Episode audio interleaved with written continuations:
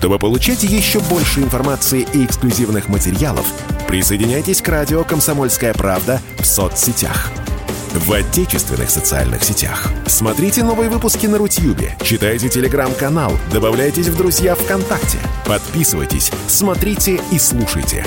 Радио «Комсомольская правда». Самая оперативная и проверенная информация в эфире и соцсетях.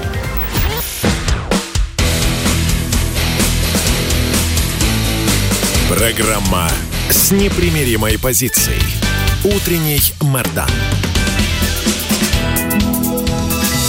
И снова здравствуйте, и снова в эфире радио «Комсомольская правда». Я Сергей Мордан. Так, ну что, мы, наверное, будем с вами говорить про европейскую политику. Вот. Главная новость европейской политики приключилась вчера уже после утреннего эфира. А Финляндия и Швеция объявили о том, что они собираются вступать в, Североатлан... в Североатлантический блок. А, ну, про Швецию нам особо говорить и не интересно на самом деле, потому что, ну, что русского человека связывает с, со Швецией? Ну, исключительно битва под Полтавой. Вот, на этом наши знания обрываются. Ну и вообще, вот нет никакой ни эмоциональной, ни исторической связи. Господи, где-то Швеция там, ну понятно, там есть какой-то Стокгольм, некоторые там были.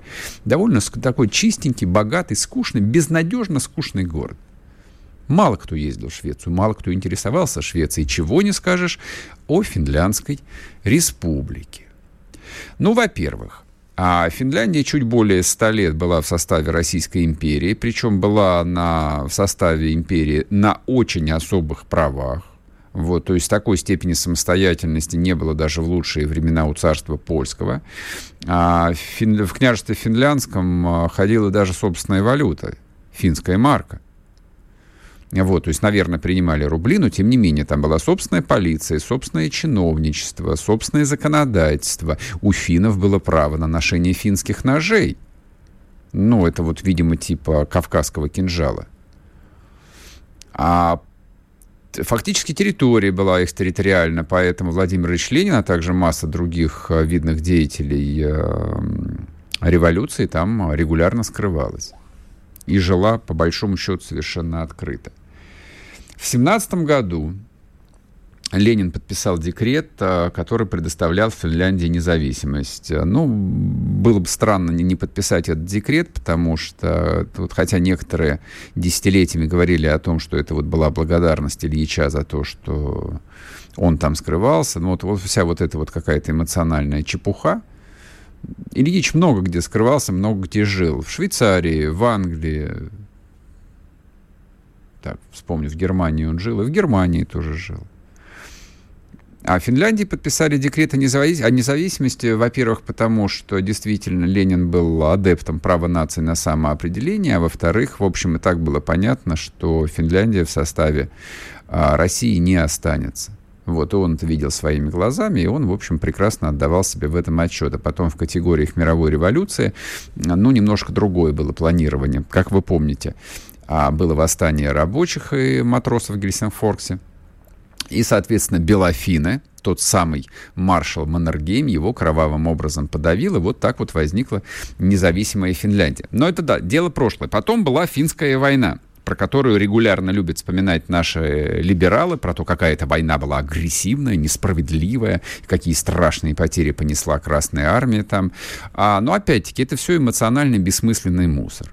Война была а, нормальная, империалистическая война, которую Сталин а, начал в интересах советского государства, потому что от границы с Финляндией до Ленинграда было примерно а, километров 20. То есть тогдашняя артиллерия легко накрывала Дворцовую площадь, чего быть не могло. Поэтому была начата финская война. Правильная война. Вот я всегда так считал. При советской власти, при антисоветской власти. Вот. И сейчас я считаю так же. То, что взяли, ну, не целиком, а такой кусок финской Карелии, да, и часть Выборга, ну, хватило же на самом деле. Потом было еще две войны. Финны вообще считают, что у них с Советским Союзом было три войны. Первая была в 1940 году, а потом война была в 1941 году, и потом еще какая-то третья война. Вот тут я, честно говоря, потерял хронологию. Вот там у них три отметки в их историографии стоит. Мы помним только про одну, и помним про то, что Маннергейм и финская армия участвовали в блокаде Ленинграда.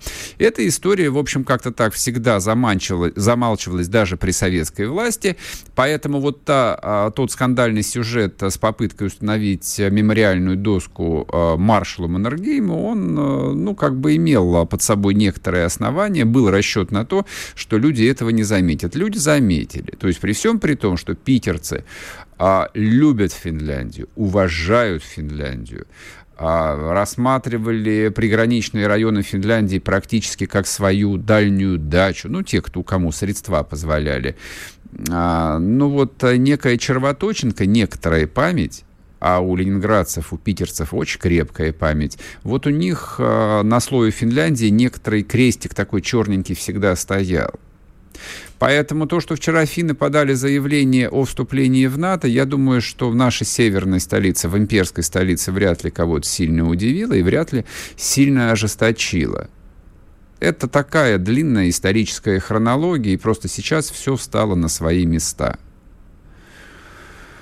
Вот что я думаю. А что касается того, чем Россия на это ответит, и вообще является это геополитической катастрофой или не является, на мой взгляд, никакой катастрофой это не является. Я вам напомню, при всем при том, что с Финляндией довольно длинная а, сухопутная граница, по-моему, порядка полутора тысяч километров, но вот кто был в Карелии, кто был на севере, тот понимает, что это лес, тайга, тундра и озера.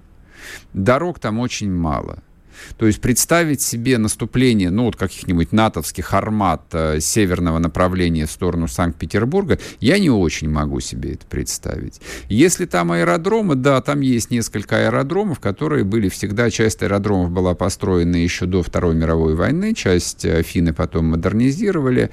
Могут ли там появиться какие-нибудь F-35? Ну, теоретически могут. Но если до этого найдет, я думаю, что от прекрасной синеокой Финляндской республики просто ничего не останется, ровно как и от всего остального, ну, если не мира, то, по крайней мере, европейской части этого мира.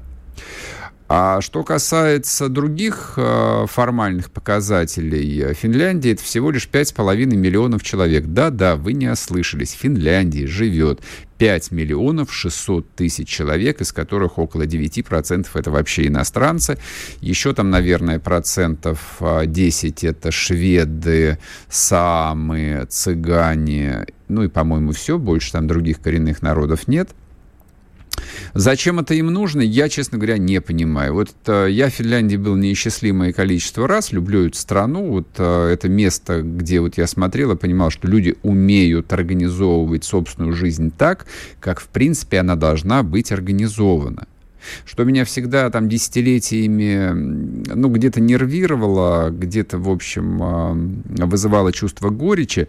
Вот ты едешь на поезде, а проезжаешь э, выбор, который представляет из себя, ну, в общем, такие руины с торчащей арматурой из э, залитой мазутом земли. Вот, ну, такой вот чистый-чистый трэш. Вот такая русская безнадега кто слушает меня в России, понимает, о чем я говорю.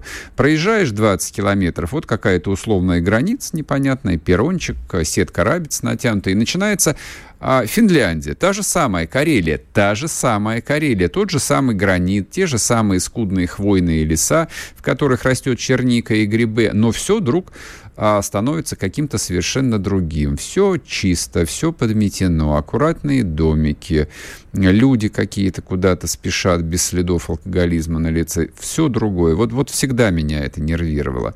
Поэтому Финляндия особенно для Северной России, была таким наглядным примером, примером, на который многие ориентировались.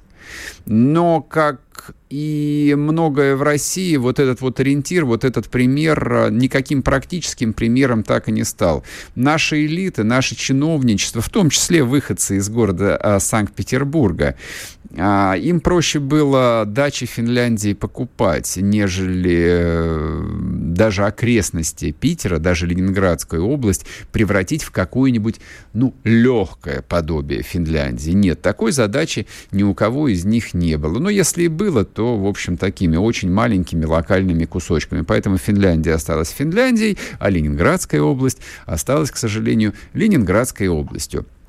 Вот. Ну и все, собственно, на этом рефлексии можно заканчивать. А нужно ли нам смотреть на Финляндию как а, вот на нового врага? Категорически нет. У нас достаточно настоящих врагов.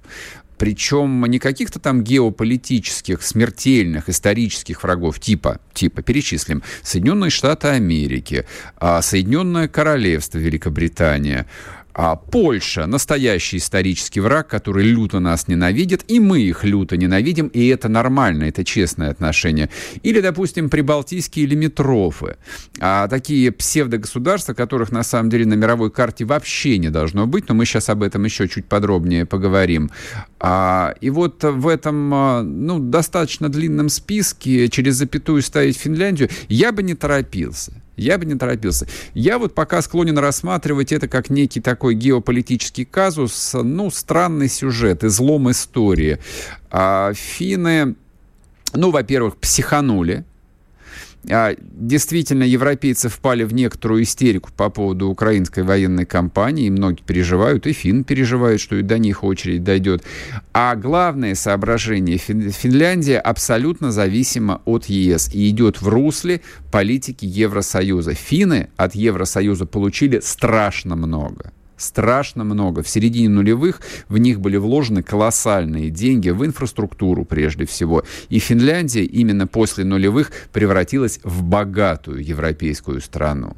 Поэтому, ну а куда им деваться, друзья мои? Люди рациональные, люди практичные – вот, они не мыслят никакими там тысячелетними категориями, как мыслим мы. Поэтому поживем, увидим. Я думаю, что, в общем, ну, как-то новая конфигурация по северной границе устаканится через какое-то время. Вот. Но, тем не менее, газ я бы им прямо сегодня отключил. Спорткп.ру О спорте, как о жизни.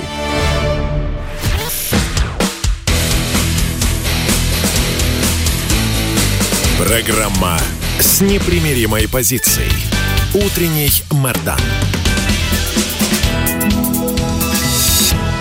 И снова здравствуйте, и снова в эфире радио «Комсомольская правда». Я Сергей Мордан, к нам присоединяется Армен Гаспарян, политолог, историк, писатель. Армен, приветствую. Приветствую. Я тут в первой части коснулся любимой вами Польши. Вот. Чем мне нравятся поляки? Тем, что они нас открыто ненавидят.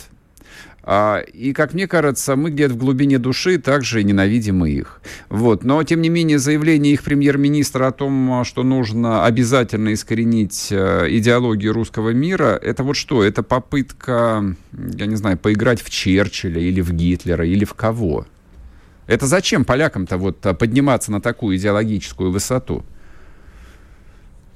Сергей, я бы с вами поспорил бы, что у нас вот э, все ненавидят э, Польшу. Мне кажется, у нас вообще на нее мало кто внимания обращает. Она просто мало кому интересна, как таковая. Это у Польши, да, действительно многовековая национальная идея – прусофобствовать. А то, что происходит сейчас, ничем не отличается от того, что происходило сто лет назад – Просто место маршала Пилсудского, который вот то же самое говорил по поводу большевиков, э, занял э, польский премьер э, Моровецкий. Если вот вы вот в этой искомой его цитате, да, которая обошла абсолютно все СМИ, замените русский мир на большевизм, то вы с удивлением обнаружите, что это звучало вот сто лет назад э, в восторгах по поводу вот этого пресловутого варшавского чуда на Висле. То есть ничего не поменялось. Это, знаете, это такой генеровский сюжет. То есть пускай там прогресс идет вперед семимильными шагами, но э, деревенщина таковой всегда останется. Вот это вполне применимо к полякам. Что бы ни происходило, они должны всенепременнейшим образом показывать свою непримиримую русофобскую позицию. Знаете, комплекс такой несостоявшейся империи. На Прибалтике же это тоже сказывается. Лимитров – это же судьба, это же не просто название. Вот они это демонстрируют сейчас, а поляки э, занялись э, своим, так сказать, излюбленным делом. Ну, на мой взгляд, э, все это абсолютно бесперспективно и напрасно. Но никакой ведь другой великой, могучей национальной идеи не существует. Но если все построено исключительно на ненависти к России, вот уберите вот это, и что останется? Крики о том, что мы великая европейская держава, которой все должны, ну, прекрасно, а это откуда? Это все тот же комплекс э, несостоявшейся империи. Государство ведь как люди во многом. У Польши такая вот э, печальная, на мой э, взгляд, судьба. Но если раньше на все вот эти дивертисменты польские можно было бы э, не обращать внимания, что у нас, кстати, многие делали, uh-huh, uh-huh. или говорили о том, что да ладно, это просто вот э, сейчас какая-то неудачка такая, это они впали в скверну, а на самом деле они мечтают снова вместе с нами строить социализм, вести классовую борьбу, ну всю вот эту ахинею, которую свидетели коронации Брежнева несут обычно в самых разнообразных ток-шоу, то сейчас, мне кажется, стоит э, начать экономически отвечать. Ну, э, по той лишь причине, что вся эта публика, она очень хорошо понимает э, финансовую потерю. Прежде всего, да, никакие вот эти там глубокие озабоченности, ноты протеста, они ничего не дают, как показывает практика. А вот э, финансовые издержки э, достаточно быстро могут привести э, всю эту чудесную публику в чувство. Это и к Польше относится, и к Латвии, и к Литве, и ко, ко всем остальным. Просто нам надо перестроиться с этой точки зрения. Нам надо перестать сидеть печально на пеньке и думать, ну почему они нас не любят. Надо просто вспомнить, что пускай не любят, но должны уважать. У нас э, есть для этого ресурсы сделать. Просто надо перестать жить иллюзиями 1977 э, года, которые не работают уже сейчас вообще никак. Только силой можно вынудить этих людей, э, так сказать, к поиску мозгов, благополучно отбитых за последние годы. Причем они это делали добровольно. Чем быстрее мы начнем правильно реагировать, тем лучше и на историю с российским послом в Варшаве 9 мая. Потому что вчера же вот там стало известно, да, что оказывается Варшава отправила специальный документ в наше посольство, в котором не рекомендовала послу выходить на мемориальные мероприятия. Угу. Это что вообще такое? Ну вот это что? Мне кажется, это абсолютно неприкрытое хамство. На это хамство надо отвечать. Отправили они такую ноту, замечательно. Нам надо отправить точно такую же ноту, что представителям Республики Польша запрещен отныне и навсегда въезд в Копы. Все. Могут э, рыдать по Качинскому в другом каком-то месте, более приспособленном. Желательно на территории Польши это сделать. Да, может быть, коты не закрыть на реконструкцию на вечную? Ну, хотя бы для начала. Не, ну там, э, Сергей, там же государственный музей. Зачем его закрывать? Его не так давно реконструировали, там очень хорошая экспозиция. Просто запретить вот этим всем делегациям многочисленным польским, они же туда каждый апрель как лемминги несутся. Угу.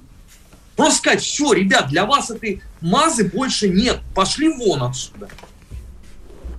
Но мы же продолжаем все-таки в глубине души рассчитывать, что они придут в чувство. Да не придут они. Потому что наше молчание они все время воспринимают как нашу слабость. Это недопустимо, особенно в нынешних условиях. В, сделали подобного рода шаги, окей, получите ответ. Тогда быстро все в чувство придут. То же самое с Латвией. Я вчера вот э, вечером пораженно смотрел на вот эти вот рыдания наших орангутангов о том, что ничто не предвещало, что они снесут, э, что они примут решение снести памятник э, воинам-освободителям Риги. Но мне кажется, что это люди умственно неполноценные, вот кто это говорит. Потому что если на протяжении стольких лет там шла открытая героизация войск СС, если русских они называли открыто оккупантами, если Латвия одна из двух стран Европы, где существует узаконенная расовая сегрегация по отношению к русским, они не являются гражданами, они не граждане страны, у них отдельные паспорта – если они постоянно говорили о том, что они снесут этот памятник, и вот вчера Сейм принимает решение, И у нас странные люди начали голосить, да что же это такое, да у них не поднимется рука. Ну, я не знаю тогда, ребят, если вы исходите вот из, из такой ущербной логики, тогда нас будут действительно вытирать ноги. Просто э, с Латвией надо было несколько раньше решить вопрос. Ну, примерно лет на 20. Вот когда первые поползновения вот эти начались, надо было сразу очень жестко объяснять, что с ними будет. А мы все вот жили вот этими иллюзиями 77 года. Братские республики, вместе коммунизм, вместе социализм, Леонид Ильич Брежнев. Вот весь этот бред невменяемый. Смотрите, но... Вот, вот проблема. Да, Брежнев-то давным-давно помер, а через порт э, Венспилс э, российский уголь как грузился в Германию, так и грузится. Это новость сегодняшнего утра. Вот, я, честно говоря, тут сам э, слегка потерялся, вот когда это увидел. То есть я думал, что, ну, по крайней мере, транзит-то закрыт с этими, так сказать, государствами. Нет, он не закрыт. Он работает по полной. И я думаю, что если мы с вами или по отдельности там зададим вопрос, какого хрена это происходит, нам объяснят, скажут, ну как же, а деловые интересы, мы же вот э, должны обеспечить работой наших шахтеров и все такое прочее. Ну прекрасно, а что, через Калининград это делать нельзя? Обеспечивать интерес российских шахтеров. Через Калининград это нельзя делать разве? Там есть независимая Литва, а через которую тоже придется ведь коридор пробивать однажды, Сувалковский, я так думаю. Ну, все когда-то может произойти. Я просто искренне не понимаю, почему все время мы должны заботиться о самых русофобских странах. Вот у нас же то же самое с Молдовой. Вчера начались рыдания, э, что вот э, там у них энергетический кризис. Ребята, а вы не забыли, что неделю назад она Георгий Скуленку запретила, Майя Санду? Вы кого жалеете? Почему мы должны все время спасать самых отъявленных русофобов? Я не понимаю никак. Для чего это делается? Экономические интересы шахтеров можно обеспечить иначе. Да, может быть, это для немцев будет стоить дороже. Но немцы, извините, это тоже не фунт сахара сейчас. В условиях Шольца, например – Пускай платят издержки. В чем проблема? Это, в конце концов, все не мы сделали. Нам надо просто подстроиться под новые реалии. Перестать обманывать себя. Статус великой державы не в том, чтобы громогласно его провозглашать по праздникам, по большим. Угу. Статус великой державы состоит в том, чтобы его демонстрировать в рядовых бытовых делах. Чтобы в нем никто не сомневался статус великой державы – это не только 9 мая. Это еще умение сделать так, чтобы хамье малозначительное понимало, что ответка прилетит молниеносно и ударит по самому больному. Но вот этого никак вот мы почему-то не можем э, реализовать. Для меня это непонятно, вот правда. Ну что ж, будем учиться. Спасибо большое. Армен Гаспарян был с нами, политолог, историк. Сейчас будет короткий перерыв на новости. Пока можете подписаться на телеграм-каналы Мардан, а также телеграм-канал Гаспарян. Идет трансляция на YouTube-канале Мардан 2.0. Смотрите, подписывайтесь, нажимайте лайки и продолжим. Чтобы получать еще больше информации и эксклюзивных материалов, присоединяйтесь к радио «Комсомольская правда» в соцсетях – в отечественных социальных сетях. Смотрите новые выпуски на Рутьюбе, читайте телеграм-канал, добавляйтесь в друзья ВКонтакте, подписывайтесь, смотрите и слушайте. Радио «Комсомольская правда». Самая оперативная и проверенная информация в эфире и соцсетях.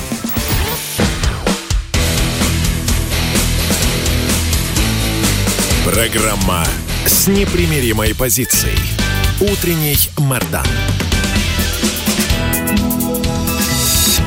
И снова здравствуйте, и снова в эфире радио «Комсомольская правда». Я Сергей Мордан, трансляция на YouTube-канале «Мордан 2.0». Подписывайтесь, нажимайте лайки, идет трансляция в телеграм-канале «Мордан». И я проанонсирую еще раз, сразу после завершения этого эфира, в 10.00 по Москве начнется интервью с протеереем отцом Андреем Ткачевым. Так что оставайтесь, смотрите и слушайте. Так, а сейчас э, будем разговаривать про экономику. как я люблю говорить, основная война, она идет на экономическом фронте. Дмитрий Скрипник с нами на связи, ведущий научный сотрудник Центрального экономико-математического института Российской Академии Наук. Дмитрий Владимирович, здрасте. Добрый день, рад всех приветствовать. Вчера случилось невероятное. В общем, я смотрел в новостную ленту и не верил своим глазам. А, то есть э, рубль укрепился к доллару до каких-то, в общем, невероятных э, высот. Сколько он там стоил? То ли 62 рубля, то ли 65 рублей. Но вот я даже не помню, когда он столько стоил в довоенные времена. Давайте вот начнем э, с доллара. Насколько это адекватно. Продолжается вот эта вот бесплодная дискуссия о том, что курс, который рисует ЦБ, он не имеет никакого отношения к действительности. Как вы считаете, имеет или не имеет? В интересах это российской экономики или не в интересах? В интересах ли это российского потребителя рядового или против интересов? Ну, действительно, похоже, немного перестарались с мерами защиты курса. Э, но, значит, если говорить по порядку, то на динамику курса сейчас влияют два основных фактора. Первый фактор – это, э, как известно по оценкам ЦБ, рекордный профицит по счету текущих операций. Это экспортно-импорт, ну, грубо говоря, это экспортно-импортные операции. И второй фактор – это оплата за газ в рублях.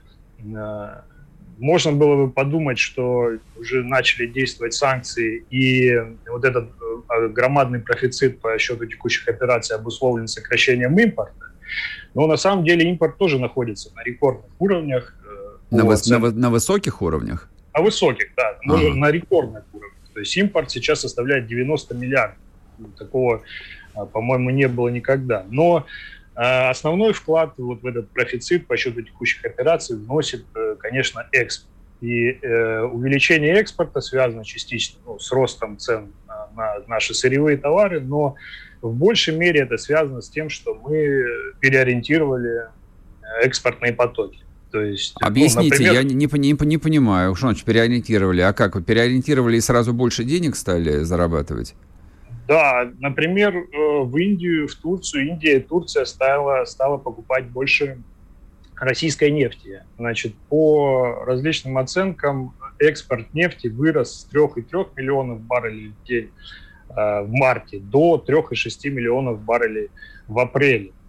Позволю себе уточняющий вопрос. Значит, э, ну, нефти больше производиться не стало. Я думаю, что структура потребления внутри страны и экспорта тоже осталась примерно одной и той же. Тем не менее, а вот приток валюты, так будет, давайте будем его называть на понятном для людей языке, вдруг вырос. У вас нет ощущения, что просто вот те, кто эту нефть гнал туда, больше не могут выручку там и оставлять, прятать, поэтому приходится тут показывать?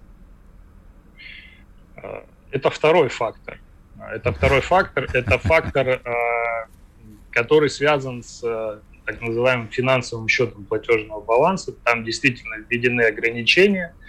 И я об этом скажу чуть позже. Но Э, интересный момент. Вот коллеги из Высшей школы экономики отмечают, что сейчас уже Индия увеличивает э, поставки э, нефтепродуктов, то есть Индия, в которой, увеличи, в которой, увеличились, в которой увеличился экспорт российской нефти, она увеличивает поставки нефтепродуктов в Евросоюз, в том числе дизельного топлива. То есть mm-hmm. схема сейчас вот стала вот такой, такой интересной, закрученной.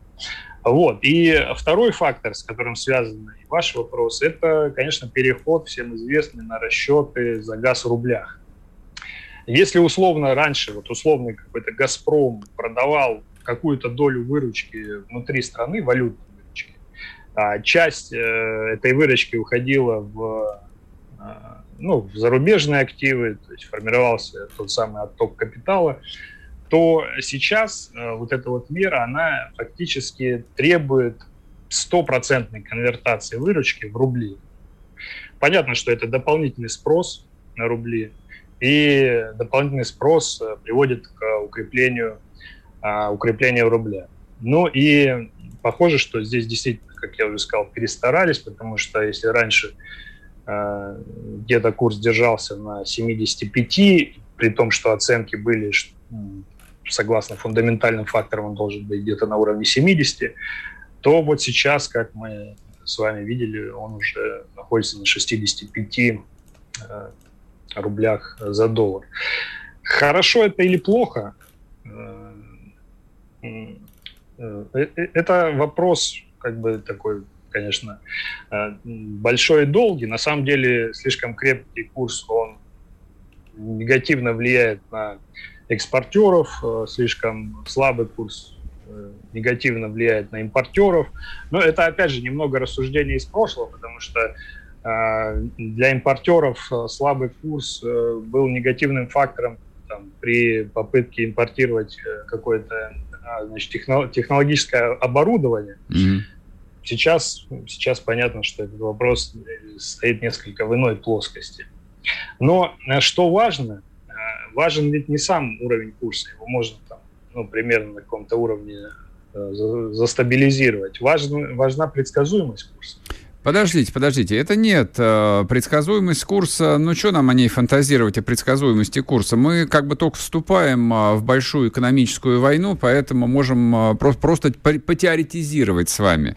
Но ответьте, пожалуйста, вот как математик, как экономист, а масса предпринимателей, больших, средних, а, финансистов, инвестиционщиков, все как один говорят, что вот эти вот бесконечные набиулинские игры в манипуляцию курсом, чтобы отчитаться перед Путиным, и бесконечную ее войну с инфляцией до добра нас не доведут. Особенно в ситуации, когда мы просто стоим перед жизненной необходимостью запустить масштабную реиндустриализацию страны. И как бы и все продолжается, как было год назад. Вот, то, то есть она отчиталась перед царем, вот, а у нас самая лучшая валюта, Владимир Владимирович, посмотрите, какая я молодец. Ни, человек ничему не учится. Да, ну, смотрите, есть э, в макроэкономике такое понятие, как невозможная троица. А, это такая значит, концепция, согласно которой невозможно одновременно управлять валютным курсом и таргетировать инфляцию в открытой экономике. Угу. То есть, когда у нас финансовый счет открыт, то вот эти две цели одновременно недостижимы. Нужно выбирать какую-то одну цель. И вот нашими финансово-экономическими властями была выбрана цель таргетирования инфляции. Вот нафига? Объясните мне, пожалуйста. А, ну, здесь э, это нужно для, скорее, каких-то финансовых э, интересов э, финансовых групп, для развития финансового рынка, э, который, вот, как известно, у нас не сильно-то и развивался, потому что все-таки финансовый рынок, он запустить экономический рост имеет очень ограниченные возможности. Нужна связка финансового рынка, финансового сектора с реальным сектором. Mm-hmm. На самом деле, вот, э, таргетирование инфляции на такого низкого уровня это, ну, это не является, как бы, безусловно, правильным решением. Высокая инфляция, она действительно вредит экономическому росту, но это очень высокая инфляция. Инфляция в 10%, 8% – это не сильная беда для экономики, это даже может быть наоборот некий, некая такая смазка для трения различных экономических механизмов. Поэтому здесь э, э, усилия по сдерживанию инфляции, а инфляция, они, может быть, были и чрезмерные, с одной стороны. С другой стороны, надо понимать, что Центробанк, он боролся не столько с инфляцией, сколько с инфляционными ожиданиями. А вот это уже немножко как бы другая задача. Потому что сбить инфляцию разово – это одно дело, а стабилизировать и заякорить инфляционные ожидания в долгосрочном периоде, это вот э, несколько другая вещь. И Центробанк, он преследовал именно эту цель. Вам не кажется, что это какое-то совершенно постыдное начетничество, а, вот там а, молиться за низкую инфляцию, а, как бы и вообще об этом говорить в ситуации, когда инфляция в США 80%? У нас 30 секунд буквально. Э, ну, инфляция в США это как бы разовая такая. Это понятно. Про Россию, да. да коротко, Россию. коротко ответьте.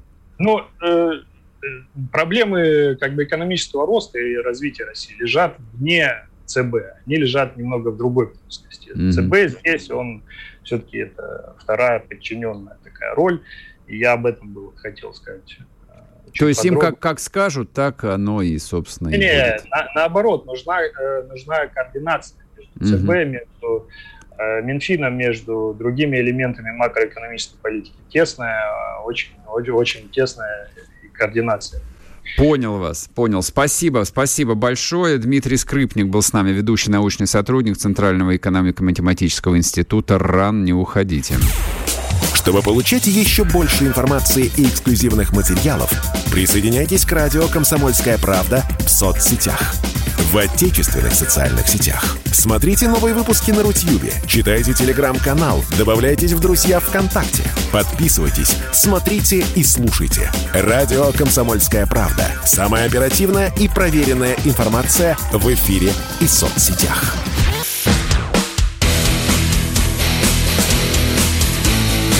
Программа с непримиримой позицией. Утренний Мордан.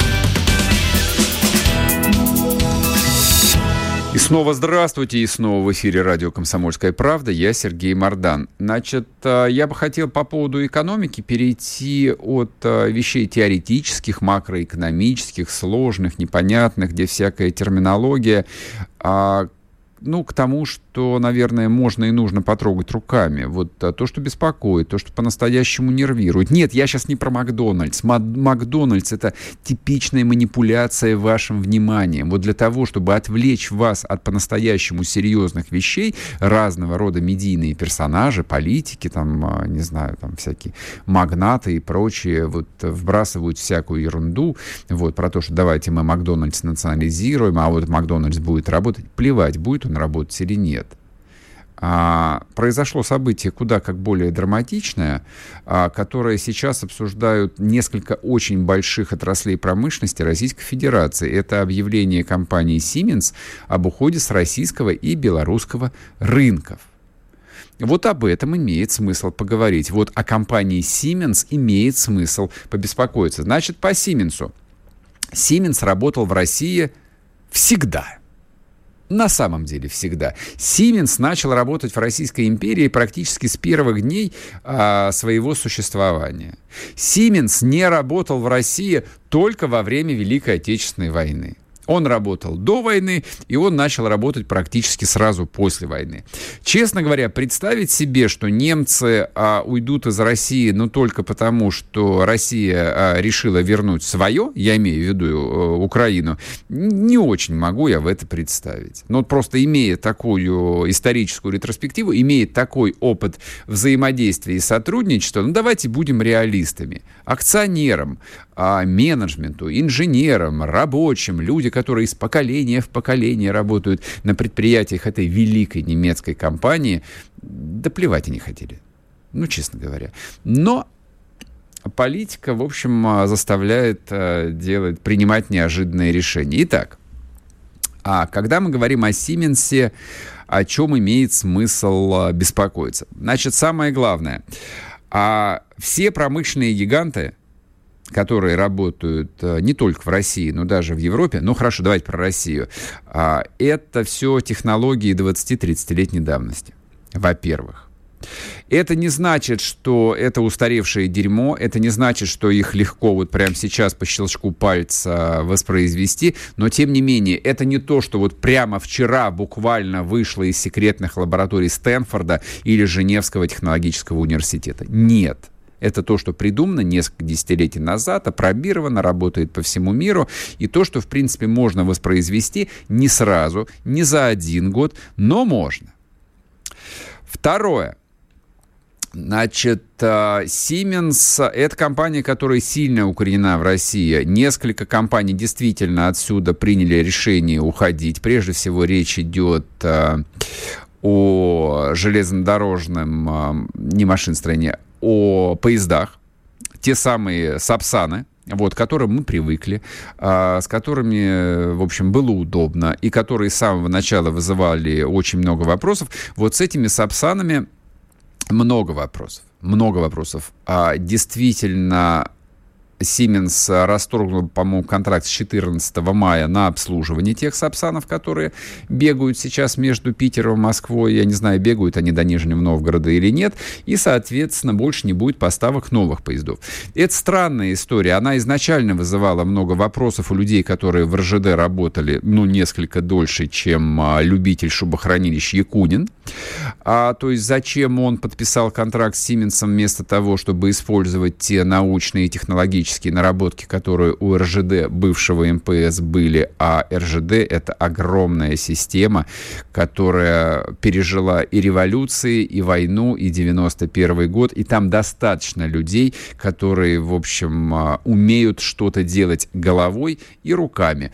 Но генерал КГБ Якунин, а, видимо, имел немножечко другую мотивацию, другое представление о жизни, другие вещи его возбуждали, то есть не величие России совсем. Поэтому он подписал контракт с Сименсом. Вот так вот появился Сапсан в России. Что теперь делать с этим Сапсаном? Я вам сразу дам ответ. А, ну, скорее всего, какую-то часть поездов просто разберут на запчасти. Ну а как вы хотели? С самолетами примерно то же самое происходит. Что-то а, смогут копировать, что-то смогут покупать у китайцев, которые тоже используют технологии Siemens. Это произойдет не в один день.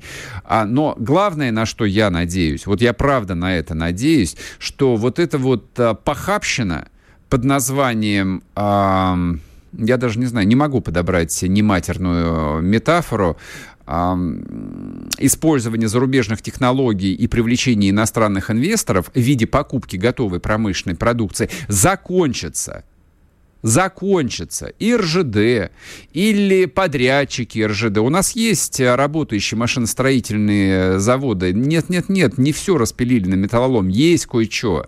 И у Сименса довольно большая локализация в России. Сделают нормальный, быстрый русский поезд. А почему бы, собственно... Нет, дурацкий вопрос. Значит, почему бы и нет? Извините меня, почему этого нет? Страна протяженностью 11 тысяч километров от края до края не может не иметь собственных локомотивов, полностью локализованных здесь. Страна не может не иметь собственного вагонного парка, самого современного, имея такую сеть железных дорог. И то, что этого до сих пор нет, простите, это вопросы и к политическому руководству страны, и к экономическому руководству страны. Почему всем этим они не занимались последние десятилетия? Ну ладно, что ж делать, проехали. Все кончилось 24 февраля 2022 года. Слава Богу, скажем так, слава Богу, что с нами это приключилось. Возвращаюсь к Сименсу. Значит, Сименс критически важен а, в производстве турбин газовых. У них есть совместное предприятие с АО «Силовые машины». А предприятие вроде бы как полностью локализовано в Российской Федерации, ну, потому что было создано на базе предприятия, которое купили еще в 1994 году, ну, приватизированное в 1994 году. А с этим вроде бы как все будет нормально. Пока что специалисты говорят, что там будет сменено юрлицо, возможно, даже Siemens формально выйдет из капитала, но железо не увезешь. И те технологии, которые уже есть здесь, их тоже отсюда не увести. Поэтому критической зависимости от производства газовых турбин у нас нет. Слава тебе, Господи. Спасибо, что у нас было 8 лет после 2014 года для того, чтобы, в общем, кое-кто получил по башке, и критически важное производство действительно, ну, по крайней мере, вот э, в своей э, важной части осталось в Российской Федерации. Вот, поэтому здесь э, никакой проблемы.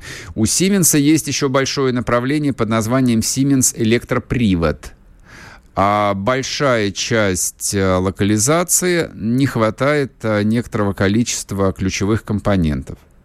Ничего страшного, проблема решаема, какое-то время потребуется на локализацию вот этой части производства, поэтому тут мы, в общем, а, можем особо не беспокоиться. И последнее, о чем я хотел бы сказать, это так называемое направление Siemens Healthcare. Это часть э, корпорации, которая занимается продажами томографов и медицинского оборудования.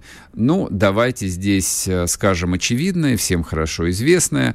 А, локализовано производство современных томографов э, в Российской Федерации Извините, нету. Не до этого было. Всем людям, которые занимались в России здравоохранением, а также смежными отраслями, я имею в виду фарму, медицинское оборудование, медицинские технологии, а, научные исследования. Вы же фамилии знаете этих вице-премьеров? Если не знаете, можете вот обратиться к Яндексу, он вам подскажет. Всем этим людям на протяжении последних десятилетий было не до этого. Им это было категорически неинтересно. А интересно им было закупать это все за границей. И томографы, и зубоврачебные кабинеты, и лекарства, и суспензии для производства таблеток. Все это было удобно закупать. Почему? Вы правда хотите знать? Потому что с больших импортных закупок очень удобно получать разом большие откаты – это я так думаю, это мое субъективное мнение, ничем не подтвержденное. Я не называю никаких фамилий, я никого ни в чем не обвиняю, я просто констатирую. Вот в данном случае я констатирую, что в России современные томографы не производятся. Нет, может быть, кто-то наклеивает шильдики, я уверен, что есть такие э, компании, входящие даже в государственные корпорации, которые наклеивают шильдики на китайскую продукцию или на, наклеивали на какую-то европейскую продукцию, но это не имеет никакого отношения к, собственно, российскому производству. Ну, ничего страшного. Жизнь же не закончилась. Более того, жизнь настоящая только начинается. Поэтому Бог даст – через э, пару-тройку лет в России научатся делать и томографы. Но жизнь-то заставит, потому что так называемые российские элиты, это в массе своей люди очень взрослые, я бы сказал бы, люди сильно средних лет. Поэтому им нужны там томографы, аппараты УЗИ, КТ, им нужно лечиться. Тут у них есть ключевая заинтересованность. Поэтому не волнуйтесь, за Siemens все будет нормально. На этом программа заканчивается. Дальше мое интервью с протеереем Андреем Ткачевым. Смотрите, наслаждайтесь, подписывайтесь на телеграм-канал Мардан. Услышимся в понедельник. Вы слушаете радио «Комсомольская правда». Здесь самая точная и оперативная информация о спецоперации на Украине. Репортажи наших журналистов из зоны боевых действий. Много населенных пунктов брали вообще без боя, потому что ВСУ или националистические батальоны оставляли и бежали. В самом Донецке, по сообщению жителей, по нашим личным ощущениям, ночь прошла относительно тихо. Мне командир сказал, что у них там просто интенсивная перестрелка идет с обеих сторон. Заявление официальных лиц. Поэтому рассказывать, что Россия не вела переговоры или отказывалась, ну, это вранье. А 8 лет что мы делали? Ждали, терпели, просили, показывали, демонстрировали материалы. Комментарии экспертов. Ошибки совершила киевская власть, потому что на ее территории происходил конфликт. Срочные новости о ситуации вокруг Украины слушайте 24 часа в сутки на радио «Комсомольская правда». Никаких фейков, только проверенная информация.